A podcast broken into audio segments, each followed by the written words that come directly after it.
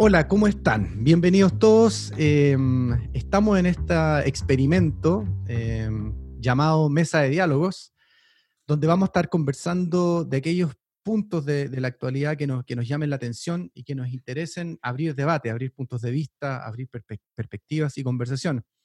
Y vamos a estar aquí compartiendo esta mesa de diálogo, esta conversación, ni más ni menos que número uno con la gran Comal Datlani. Comal, ¿cómo estás? Gusto de saludar. Hola Alex, mucho gusto de estar aquí con ustedes. También va a estar don Eduardo, Eduardo Águila, gusto saludarte Eduardo, ¿cómo estás? Hola, igualmente muy bien, gracias a todos ustedes y gracias a, la audiencia. Y Hans de Marich, ¿cómo estás Hans? Gusto saludarte. Muchas gracias Alex y feliz de compartir también con este tremendo panel. Oye, hechas las presentaciones del caso, eh, comencemos con nuestra primera, nuestra primera conversación. Los quiero llevar a un tema estaba leyendo un, informe del, MIT Media Lab eh, que se interesó en seguir este tema de la desinformación como fenómeno y, mm, saca unos datos bien interesantes. Por ejemplo, eh, que el 60% de la población, por lo menos de la encuesta que ellos hicieron de este estudio, cree saber detectar información falsa en, las redes sociales o en, la media, pero que realmente solamente el 4%, el, perdón, el 14% está preparado para hacerlo. Y fíjense este dato, 4% de los encuestados eh, manifestó haber en algún, punto, en algún momento creado información falsa y haberla, sabiendo que era falsa, haberla compartido a través de sus redes sociales. Eh, como último dato, eh, lo preocupante de esto es que en, este mismo grupo de encuestados, la gente reconoce que la información, la desinformación la información falsa es un problema para la, para la gente, no solo para el periodismo y la media, sino que también eh, destruye o debilita, 85% de ellos dijeron que debilita la democracia. Imagínense, como primer, como primer gran elemento. Entonces, el desafío no es menor, ¿cierto? Ante, ante la poca rigurosidad de pensamiento crítico que hoy día hemos visto en la población, eh, parece ser que sentirse informado eh, es más importante que realmente estar informado. ¿Cómo hacemos entonces para, para, mm, para que nosotros, la gente, tengamos las herramientas necesarias y para poder distinguir una cosa de la otra. Hans, ¿cómo lo ves tú? Tú el que está más ligado a los temas de, tecnología de la, información. ¿Qué te parece a ti? Por mi lado, yo veo que hay como varios, hay como varios fenómenos que convergen. Em, en primera instancia, hay un fenómeno como interesante. Antes uno tenía como que ir a buscar la información generalmente el consumir la información no era algo como que te llegara mm. propiamente tal, sino que había que ir a comprar el diario o sintonizar, no sé, un noticiario a determinada hora. Entonces era como bastante activo eh, la búsqueda de información y eso con, con, bueno, con la llegada de Internet, con las redes sociales y con cierto tipo también de redes sociales, es como que la información nos llega a través de contactos que comparten informaciones em, y, no me están llegando cuando yo no quería ver una noticia, a lo mejor lo que quería ver era qué estaba pasando con mi red social. Mm. Pero hoy día la diversidad de fuentes por las cuales me puede llegar una, me entero, em, en verdad hacen, hacen que a veces los noticiarios sean irrelevantes. Eh, y justamente, fíjate, pasan a ser como irrelevantes las fuentes como que históricamente habían sido las más, las más confiables de dónde, desde dónde obtener la información de día a día. Entonces, eh, fíjate, hoy, día la mayoría de nosotros creo que se informa más por, por medios sociales que por, por noticiarios o por, o por medios formales. Em, y por otro lado, hay una, bueno, a ninguno de nosotros nos, nos enseñaron tampoco a filtrar ni en volumen, em, ni tampoco en calidad eh, digamos, la, la veracidad, eh, la rigurosidad de una determinada información. O sea, uno ve un, cualquier medio compartiendo algo y uno asume, asume que es cierto. Mm. Eh, muchas veces eso tiene que ver con, bueno, tiempo, o sea, hoy día la multiplicidad de cosas, roles eh, y en definitiva la tecnología y el mismo mundo nos ha hecho empoderarnos y nos ha hecho como multiplicar las capacidades que tienen las personas para, para poder realizar cosas. Eh, el mundo moderno está demandando que, ah, que, que, nos multipliquemos por 4, por 5, por 10, por 10 mm. o por 20, o sea, que crezcamos, crezca nuestra capacidad de ejecución de manera exponencial. Eh, por tanto, tampoco hay como mucho tiempo de estar verificando cosas.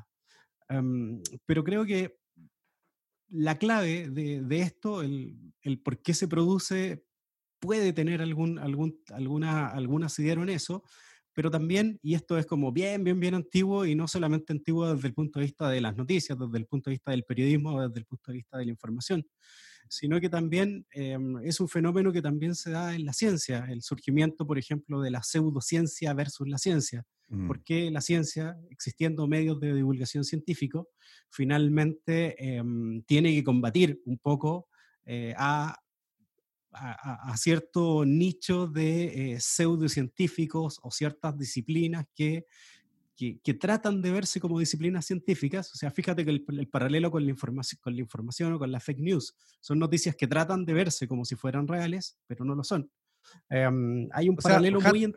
Sí, tú, disculpa que te interrumpa, pero entonces, una de las primeras cosas, hallazgos que podemos hacer inmediatamente, el comentario que tú nos haces, que también enfrentamos, y eso nos puede dar un poquito de luz, esta, esta nueva, no, no nueva, pero esto de los pseudo, ¿cierto? La pseudociencia, la pseudoinformación. En esta proliferación de información van a aparecer muchos pseudos. como ¿Deberíamos partir por ahí entonces?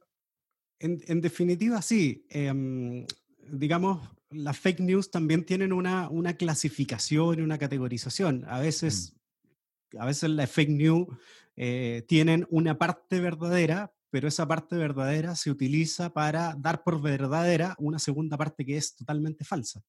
Y es lo mismo que pasa en la pseudociencia.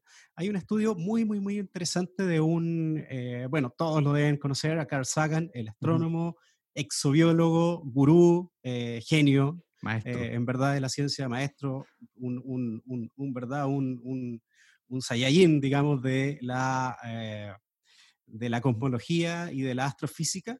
Em, él tiene un libro bastante interesante que se llama El mundo y sus demonios. Em, y básicamente e, en ese libro explora algo muy, muy, muy interesante eh, de la pseudociencia y, de, y que puede dar también explicación al fenómeno de las fake news. Em, y te lo voy a explicar con el ejemplo que mismo, el mismo Sagan da, da. Él dice, mira, imagínate que, que yo te hago a ti una aseveración y te digo, mira, en mi garage, en mi, en mi patio, en el patio de mi casa, si lo, si lo llevamos como más al, al, local, em, existe un dragón y, y, existe un dragón que escupe fuego. Y yo te voy a invitar a mi casa para que, para que, para que, para que compruebes que, que existe. ¿sí? Entonces, yo te, te traigo a mi casa y te digo, mira, aquí está el patio, ahí está el dragón y tú miras para todos lados y lo único que ves es como pasto y, algunos árboles. Em, y, y tú me dices, bueno, ¿dónde está el dragón? Ah, me, yo te digo, mira, lo que pasa es que se me olvidó contarte algo, el dragón es invisible. Ya. Ah, bueno, me podría preguntar, bueno, invisible, pero tirémosle harina encima para que podamos verlo, ¿no? Yo te digo, mira, aparte de invisible, es incorpóreo. Ah, mira, qué, curioso. Y veo que, veo que tienes como pasto aquí. Entonces, eh, el dragón escupe fuego, ¿cierto? Sí, todo el rato. Es súper activo escupiendo fuego. ¿Y qué pasa? Que no ha quemado el pasto. Entonces, yo te puedo argumentar y te puedo decir lo que pasa es que el, fuego que emite eh, es un fuego que no tiene calor. Por tanto, por tanto no quema el pasto. Eh, bien, podríamos hacer, dado que el, el, fuego tiene una, bueno, ocupa un volumen, ocupa algo en el espacio, etcétera, podríamos poner un detector para que existiera. No, lo que pasa es que el fuego es indetectable. Entonces, ¿Y cuándo paras? no, a estar eternamente. La, la, pregunta que sacan se hace acá es cuál es la diferencia entre un dragón incorpóreo, digamos, eh, invisible, eh, cuyo fuego es indetectable, y un dragón que no existe. La pregunta es si existe una diferencia entre, entre un dragón y otro. Y, y, la lógica dice que no, no debería existir, no, no existe. O sea, el dragón es, un invento. Y eso es el argumento, digamos, de todas las pseudociencias, eh, y en el fondo es un argumento como, como se llama la falacia del ad ignorantiam, mm. eh, finalmente, que es la imposibilidad de comprobar lo que estoy diciendo. Mm. Em, y en definitiva, muchas, muchas eh, fake news se basan en eso, o sea, se basan en la, la, la ignorancia, en el fondo, y la incapacidad de someter a pruebas, o la, o la muy poca gente va a empezar a someter a pruebas algo antes, antes de creerlo. Entonces, en definitiva, hay muchas, muchos errores lógicos, hay muchos errores del pensamiento. Eh, lean el libro porque es muy, muy, muy bueno. Es un libro un poco voluminoso, unas 400 páginas, pero en un fin de semana se, se lo devoran. ¿De nuevo el- Eh, porque de nuevo el Sagan título? Dale, dale con el título nuevo. se llama El mundo y sus demonios. Listo, perfecto, anotado. Eh, y Sagan en, en ese libro eh, tiene como un toolkit o, o- o te cuenta un poco la metodología para ir derribando todas las cosas que no son ciertas desde el punto de vista crítico. Eh, es un libro fundamental de las disciplinas de, de fundamento crítico y, y- y- y creo que podría ser un punto de partida interesante para eh, aplicarlo a todos estos fenómenos de noticias que estamos viendo. Sobre todo para empezar, para mirar desde qué punto de vista interpretamos lo que interpretamos. ¿Qué te parece, Eduardo, a ti? Lo que nos plantea Hans como para arrancar o, Bueno, ¿quién es una, es una buena descripción, efectivamente, un panorama de lo que está pasando. Yo me quiero agarrar de una palabra que, que- que mencionó Hans, que es ignorancia, que es una tremenda, tremenda palabra. Mm, Y, y yo seleccioné algunas cositas hoy día para conversar y para poder ir, ir, ir viendo dónde encajamos esta conversa, que es muy, muy Mm. compleja. La vamos a encajar para Chile, la vamos a encajar para Latinoamérica, la vamos a encajar para el mundo, porque son realidades completamente distintas, completamente Mm. distintas. Son realidades que no son simétricas hoy día, completamente asimétricas. Entonces, solo si hablamos de Chile, por ejemplo, fíjate, eh, lo que dice eh, Educación 2020, dice, la mitad de los chilenos entre 16 y 65 años solo puede completar tareas básicas, como leer textos breves y realizar procesos matemáticos básicos como contar dinero. O sea, aquí tenemos otro, otro problema o, o otra, otro ingrediente para esta sopa. Es el 50% de los chilenos eh, serían analfabetos funcionales, como se dice aquí también dentro de este texto de Educación 2020 Ujú. que es público. Eh, y me gustó mucho una frase que le, le escuché a la doctora Cordero, que muchos le tienen, no le tienen muy- mu- mucha buena a la, a la psiquiatra. Ella habla de, de indigencia digital. O sea, además habla que dentro de este 50% hay un porcentaje muy, muy importante de los chilenos que tienen el mínimo acceso a la digitalización. Entonces el escenario es bastante caótico. Podríamos, podríamos hablar de la teoría del caos también, como para poder entender Claro. acá. Está, está la realidad de los que recibimos información del mundo digital medianamente validada, sean fake news, no sean, sean fuentes eh, más reales o menos reales, pero también tenemos un, un grupo muy importante solo de chilenos. Ahora, la realidad latinoamericana es bastante similar, bastante Mm. similar. Hay una mitad de que no está entendiendo nada de lo que sucede, más complejo todavía el análisis. Mm, Así es. Comal, Sí, y sí, es que aquí estos son, son temas que, que a mí me, me interesan mucho, me, to- me tocan mucho el corazón y, y tanto el ejemplo que da Hans, del ejemplo, un ejemplo clásico de pensamiento crítico, se habla mucho del pensamiento crítico, pero si uno va un poco a- al origen del término critical thinking o pensamiento crítico, uno puede ir a, a 1910, que fue un filósofo americano, no sé si conocen a John Dewey, eh, que desde el punto de vista educacional, él fue uno de los primeros que lo, hace una bajada más pedagógica, educacional del pensamiento crítico. Entonces está el- el- los ejemplos que da Hans y lo que dice Eduardo de- del alfabetismo, ¿no? Porque eh, el alfabetismo uno lo puede definir como un alfabetismo lectoescritor, el, el alfabetismo tradicional o, eh, o el analfabetismo funcional, como dice Eduardo, y, y hoy día cuando nos enfrentamos en esta realidad eh, de la cuarta revolución industrial, estamos hablando de distintos alfabetismos, alfabetismo científico, alfabetismo digital, eh, alfabetismo cívico. Entonces hay muchos temas y aristas que uno puede profundizar y, y si me voy tomando el ejemplo de Hans, ¿no? Del ej- clásico ejemplo de pensamiento crítico o critical thinking, o reflective thinking o pensamiento más reflectivo de, de- de John Dewey, que, que tiene una definición, pero si uno va también a, a- a la fundación de alfabetismo, eh, de eh, critical thinking, si uno puede buscar inclusive como en Stanford, una de sus organizaciones que tienen de, de critical thinking, ve que hay 14 definiciones filosóficas, ¿no? Y, y tres, tres definiciones más, más de diccionario. Y, y hay, hay, hay procesos ¿no? de, de pensamiento crítico Ujú. y, y componentes de ese proceso, y hay, hay, hay muchas aristas. ¿No? Eh, si uno toma una hipótesis y la quiere validar, si uno toma datos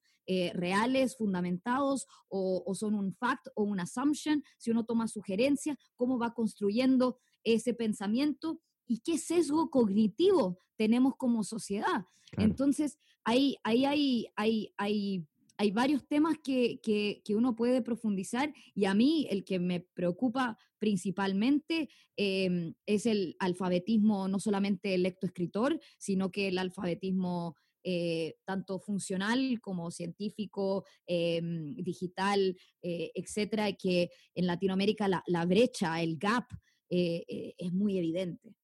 Fíjate entonces lo que no sé, ayúdeme usted, pero lo que yo empiezo a, entender de este fenómeno es que primero el fenómeno existe, es real, o sea, no, eh, es imposible de, negar, pero segundo, el por qué se genera este, este fenómeno, ¿cierto? El fenómeno de la desinformación.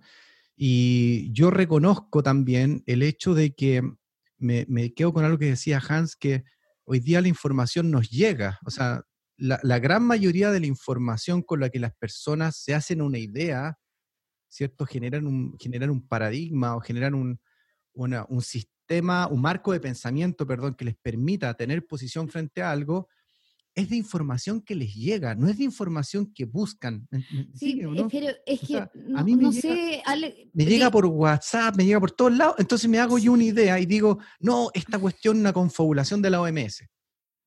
no, es que ahí, Alex, yo, perdón que te interrumpa, pero para mí la, la, base, o sea, es la educación, educación, educación, educación. Mm. Eh, no, no, eh, o sea, estos sesgos cognitivos que uno tiene eh, y, la falta de cuestionamiento de las falacias. Para ayudar a la, a la, Comal, el, el 18,8% de la juventud chilena entre 15 y 29 años, o sea, 600.000 personas no trabajan ni estudian. No trabajan ni estudian.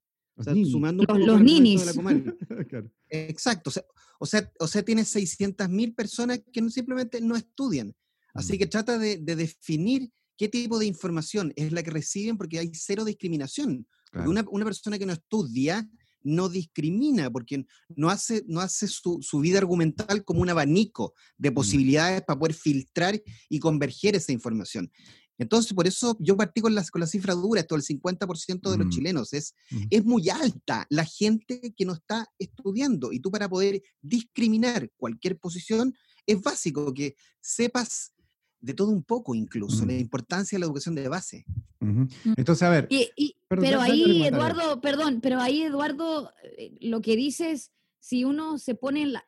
Ok, educación, educación, educación, lo que estamos hablando, eh, pero si estamos si no estamos educando, o sea, si mandamos a la escuela, ya sea la escuela virtual o la escuela digital, presencial o no, si, si no estamos con buenas metodologías pedagógicas, eh, si no estamos con metodologías pedagógicas que nos permitan formar estos ciudadanos pensantes, seguimos con el problema. Podemos invertir muchísimo en, la educación, pero si no tenemos metodología, eh, si, estamos, si, seguimos enseñando de la misma forma, eh, disciplinar y no eh, con metodologías pedagógicas como la indagación, como aprendizaje basado en proyectos o, problemas que nos permitan pensar y cuestionar, vamos a seguir con los mismos problemas de siempre. Hans, ¿cómo lo ves tú? Estoy estoy súper, súper de acuerdo con, con, lo que indica Comal. Eh, es decir, nuestra educación, y particularmente la educación que, por, lo, por ejemplo, la que recibí yo, fue de creer, digamos, eh, todo lo que llegaba por, por, absolutamente todos los medios. Mm. Eh, y es como que yo veo que eso actualmente también se repite. Imagínense cuánta gente dice y afirma, mira, sabes que los terremotos se producen porque, eh, porque no sé, porque existe un, un, terremoto en no sé qué parte del mundo, va a haber mañana un terremoto en Chile porque lo dijo un brasilero en YouTube. Es que a eso me refiero, em, Entonces, claro, entonces, si te das cuenta, eh, aunque la información existe, eh, en definitiva también hay como una predisposición súper, súper cognitiva a creer como lo que vaya en función de nuestras propias creencias. Mm. Entonces, si yo creo, no sé, que los monjes brasileños tienen la respuesta a todo, eh, claramente voy a estar más predispuesto a compartir información como esa. eh, versus de si tengo una formación de por lo menos cuestionar la información, o sea, mira, ¿desde qué fuente viene? Mm. ¿Cuánta gente está apoyando esto? Eh, ¿Qué es lo que se dice en términos de eh, estudios científicos que avalen cierta postura? Mm. En definitiva, hay mucha, mucha desinformación que también es producto de cuál es mi creencia de base y el cómo no nos han enseñado o el cómo no estamos entrenados incluso a cuestionar nuestras propias creencias. Es una de las cosas súper difíciles que existe es hacer eso. Fíjate que a mí las cosas... Perdón, dale, Eduardo. Dale. Hans, yo, Hans, yo andaba buscando un dato y, no lo puedo encontrar, seguramente tú lo tienes más a mano. Es cuál es la... Porque he visto varios estudios y, ninguno me convence ¿ah? dentro de este análisis.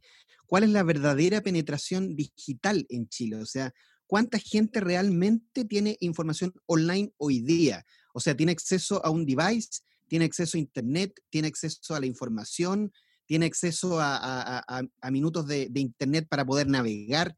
¿Cuál, cuál, es, cuál es el dato real en Chile, por ejemplo? Yo te puedo, dar, te, puedo dar un dato porque Sebastián Galeaza, el gerente general de Lenovo, sacó un artículo bien interesante en LinkedIn y, se y hace referencia a un estudio de enero para que lo podáis buscar, pero es mucho menos de la que nosotros nos imaginamos. No me acuerdo el dato exacto ahora, pero te, te, te refiero ahí a, la, a, ese estudio de la Subtel de enero de este año es mucho menos de lo, que, de lo que nosotros pensamos que tenemos. Y de ahí súmale otro dato. Eso es. Que de ahí súmale otro dato, que 85% del acceso a Internet que la gente, por lo menos en Chile, tiene, lo tiene a través de sus móviles y, accedemos a Internet a cuestiones eh, que tienen muchísimo menos valor en la formación del pensamiento crítico de lo que nosotros creemos. ¿Cómo te iba a decir algo? Yo te sí, no, es que no, eh, eh, esto del pensamiento crítico también es, una habilidad que se desarrolla y, se desarrolla en ese proceso de formación eh, de los jóvenes y ahí no es, nuestra, nuestro profesorado tiene ciertos dogmas que tenemos que eh, salir de y, paradigmas de los que tenemos que salir y, en base a lo que dice la, Subtel, nosotros en Latinoamérica y en Chile somos mobile first economies, o sea, mm. economías que primero fueron móviles, o sea, antes de tener un computador, una familia tiene un celular. Eh, cualquiera sea el celular, Android, iOS, etcétera, Huawei, Samsung, whatever it is, antes de tener un computador tenemos un celular. Entonces, eh, países como China, India, África, Latinoamérica, como son mobile first economies, eh, se piensa mucho primero en el, en el mobile banking, en el mm. mobile education, etcétera, porque la, el primer acceso a la información de Internet es a través del, a través del celular y, la diferencia urbana y rural, por lo menos eh, en Chile y en muchos países de Latinoamérica, muchas veces da pena, porque eh, un ejemplo, en la Araucanía ni siquiera hay telcos que, eh, licitaciones abiertas, que telcos no llegan. O sea, hay mm. telcos que literalmente no llegan. Entonces, y hoy día que hablamos de la transformación digital y que vamos a modernizar y, y, COVID-19 está acelerando la, la, adopción de tecnología, la realidad es, en Latinoamérica no podemos, no podemos democratizarla porque tenemos una desigualdad que se ha visibilizado mucho más y aún más durante esta pandemia. Perfecto. Hay, una, hay, un, hay un punto interesante respecto de, respecto de lo que cuenta Comal y respecto de lo que cuenta Eduardo esto de la economía mobile first o, de alguna manera nuestro acceso a Internet, les quiero aportar algunos datos. Em, bueno, yo trabajé en una compañía de tecnología, en esa compañía de tecnología tenía que poblar el marketplace de uno de los, de los, de los sistemas operativos que estaba en ese tiempo eh, en boga. Puedo decir que no, qué compañía, porque es una compañía, es una compañía, es grande la compañía, es muy humilde Hans aquí, demasiado humilde Hans, nada menos y nada más que yo trabajaba en una compañía de tecnología, oye, claro, no, oye, yo trabajaba en Microsoft. bueno, pero les cuento, eh, yo tenía que, mi trabajo, mi trabajo era eh, contactar a los, a los developers y a los publishers de aplicaciones eh, para, de alguna manera, que cuando las personas buscaran en el marketplace una aplicación, eh, en sus teléfonos la encontraran. Eh, y yo recuerdo que miraba semana a semana cuál era el ranking competitivo respecto de cuáles eran las aplicaciones más descargadas de Android y de iOS.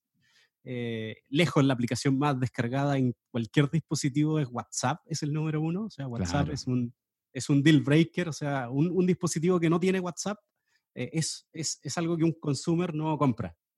¿sí? Y luego me llamaba la atención que eh, las siguientes tres aplicaciones como más descargadas de todos los marketplaces eran tres redes sociales.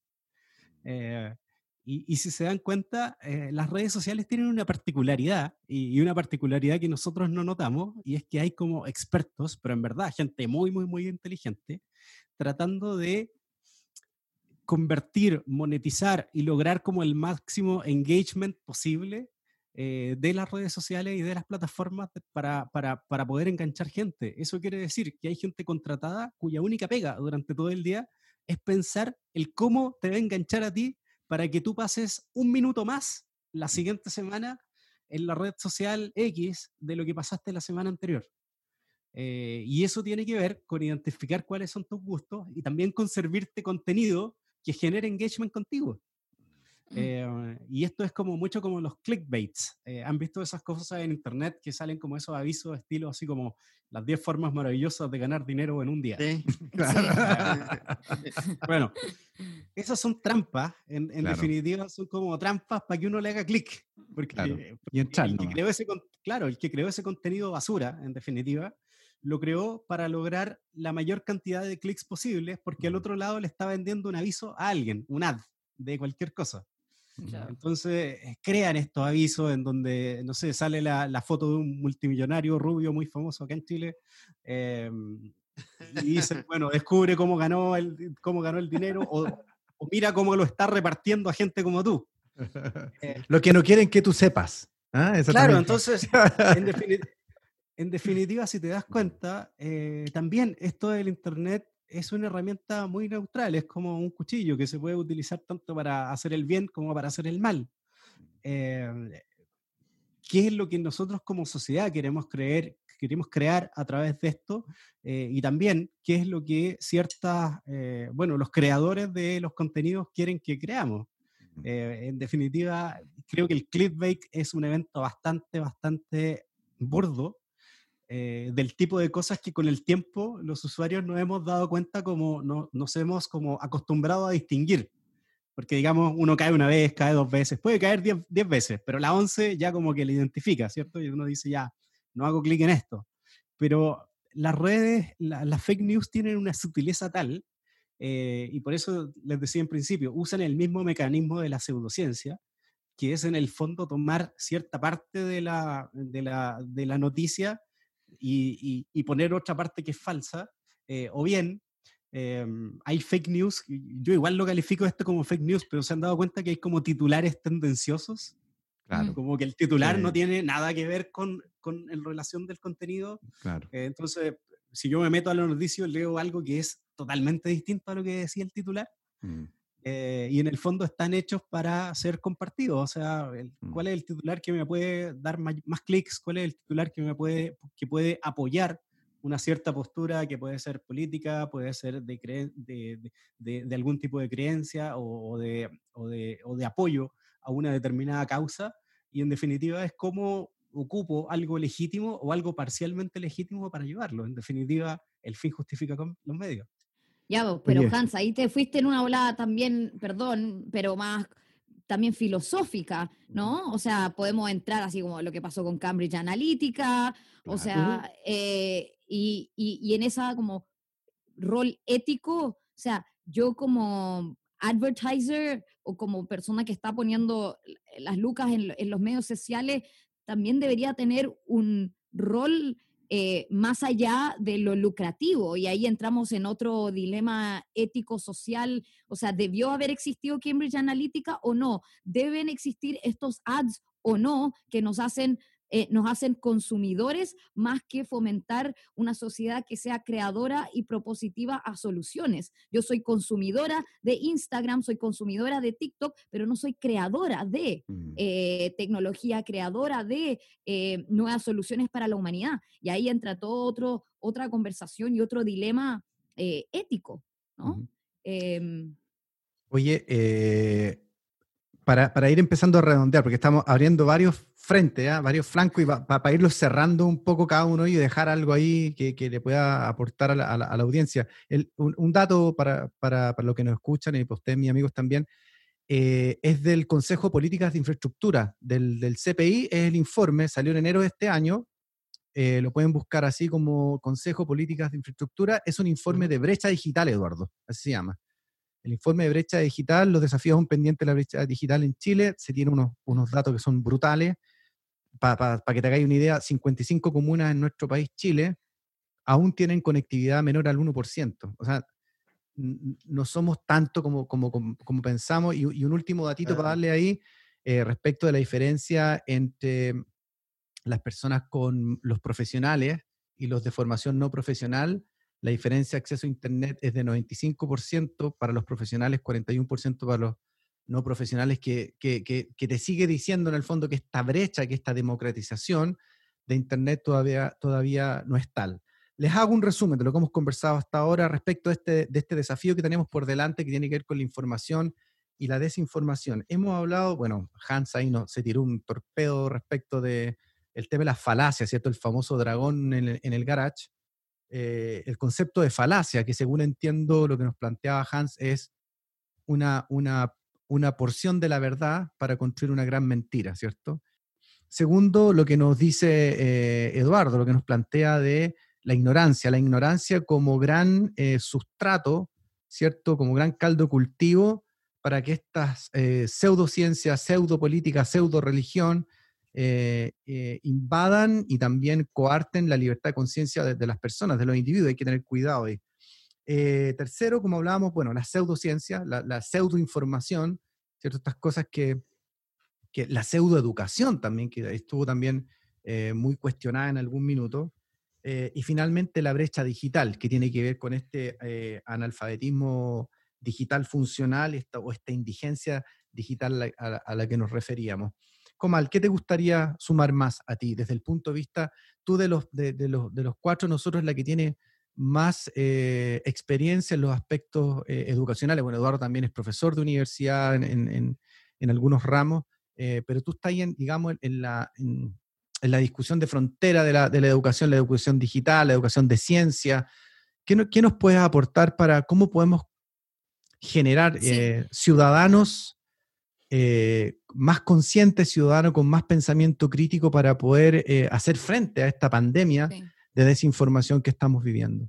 No, aquí hay que, hay que tener una apertura, o sea, mi invitación es a una apertura que el alfabetismo científico eh, va más allá del conocimiento de una fórmula, etcétera, sino que tenemos que cambiar ese paradigma y fomentar el alfabetismo científico, digital, cívico, etcétera, para una mejor ciudadanía, en donde la democratización no sea solamente de la información, sino que sea una de democratización de la ciencia y del pensamiento crítico mm. y, todo lo que, eso conlleva. Entonces, mi invitación para que seamos un país no solamente en vías de desarrollo, sino que para, para que seamos un país desarrollado con ciudadanos que aporten a nuestros países, necesitamos esa formación. Entonces, mi invitación es que sigamos con este cambio de paradigma en la educación, ¿no? Que la educación no solamente sea el, conocimiento disciplinar de la física, de la química o de la historia, lo que sea, sino que sea una formación de pensadores críticos en donde podamos ser creadores de soluciones para los grandes problemas de la humanidad y no consumidores eh, de. Perfecto, maravilloso. Eduardo, ¿qué te gustaría ir sumando a ti como, como cierre la conversación? Bueno, para mí también agregarle un poquito una mirada positiva a todo esto. El, ser humano por naturaleza es, es, creativo. El pensamiento crítico está al ladito del pensamiento creativo, está junto, revuelto, a veces dependiendo del paper. Eh, los chilenos está, está, demostrado, o sea, nosotros construimos este país líder en Latinoamérica justamente por lo mismo, porque somos, somos extremadamente creativos, somos adaptativos, fuimos muy críticos en alguna época y eso en algún momento se durmió es un análisis que puede ser para otra conversa. Y, y, sí dejo mi, mi, gotita de angustia en este post. Eh, en estos momentos, el 50% de los chilenos no entenderían nada de lo que estábamos hablando ahora. Y esa cuestión me produce no, no angustia, una angustia que lo convierto en, en, positivo. Es cómo lo hago yo, cómo lo hace cada uno de ustedes, cómo lo hace este post, desde nuestros puntos de vista, desde nuestra mirada, para darle la vuelta al destino, darle la vuelta a esta, esta cifra que es, que es horrorosa, es una, es una, cifra brutal que impacta cuando, cuando uno la lee y sobre todo cuando uno empatiza y lo mira desde esa manera. Si yo le pongo este video al 50% de los chilenos, estamos hablando en, ni siquiera en inglés, estamos hablando en chino. Es inentendible lo que estamos, lo que estamos hablando. Y eso por sí solo es preocupante. Y para eso tenemos que ponernos las pilas.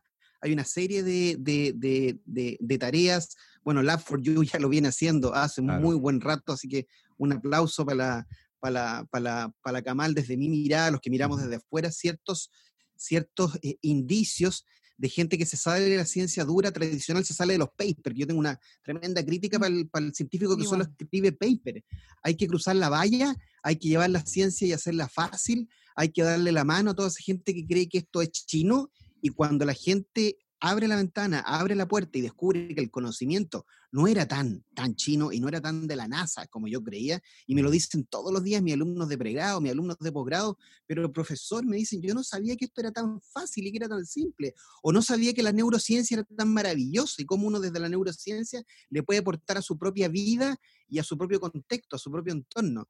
Entonces yo te diría que va por ahí, es, es, es quedarnos con, la, con, con, con esa eh, con ese eh, dedo en la llaga y decir, tenemos una responsabilidad como profesionales universitarios que pudimos educarnos en esta patria, de ver de qué forma le damos la vuelta al destino. Maravilloso. Gracias, Eduardo. Gracias. Comal Hans, tus últimas reflexiones del podcast de hoy. De mi lado quería hacer una, una, una analogía final del mismo modo que nosotros, em, digamos, en el día a día intentamos no alimentarnos de cualquier cosa, deberíamos consumir información eh, de una manera bastante similar. Es decir, hay comida chatarra em, que uno puede comer, pero que si sabe que si solamente come eso, em, va a tener problemas para su salud, ¿no? Eh, en definitiva, es intentar seleccionar qué es lo que consumo, intentar que el consumir información sea un hecho más deliberado que, eh, que algo que me llegó o que algo que, que, digamos, vía inbound o, vía externa me mm. está llegando, eh, porque justamente lo que hay que preguntarse atrás es cómo fue, cómo fue que me llegó lo que me llegó, por qué razones, quién, qué intención hubo detrás, qué aproximación tuvo, no sé, el modelo de Machine Learning, el algoritmo que me compartió esta noticia. Eh, en definitiva, hay muchas cosas que nos tenemos que preguntar cuando, cuando consumimos, cuando leemos información. Y, mi invitación es a tomarlo desde tal cual como si estuviéramos en una, en una dieta, de qué manera hacemos una dieta de información y de qué manera también nos transformamos en eh, seres conscientes, que no compartimos cualquier cosa, que no, eh, digamos, le damos like, eh, share o, lo que sea a cualquier tipo de información, sino que más bien que nos enfoquemos en intentar ser lo más, lo más consciente eh, y lo más deliberado posible eh, en relación a este, a este tema, porque es un tema bien serio. Gracias, Hans. Yo también aporto con una última reflexión.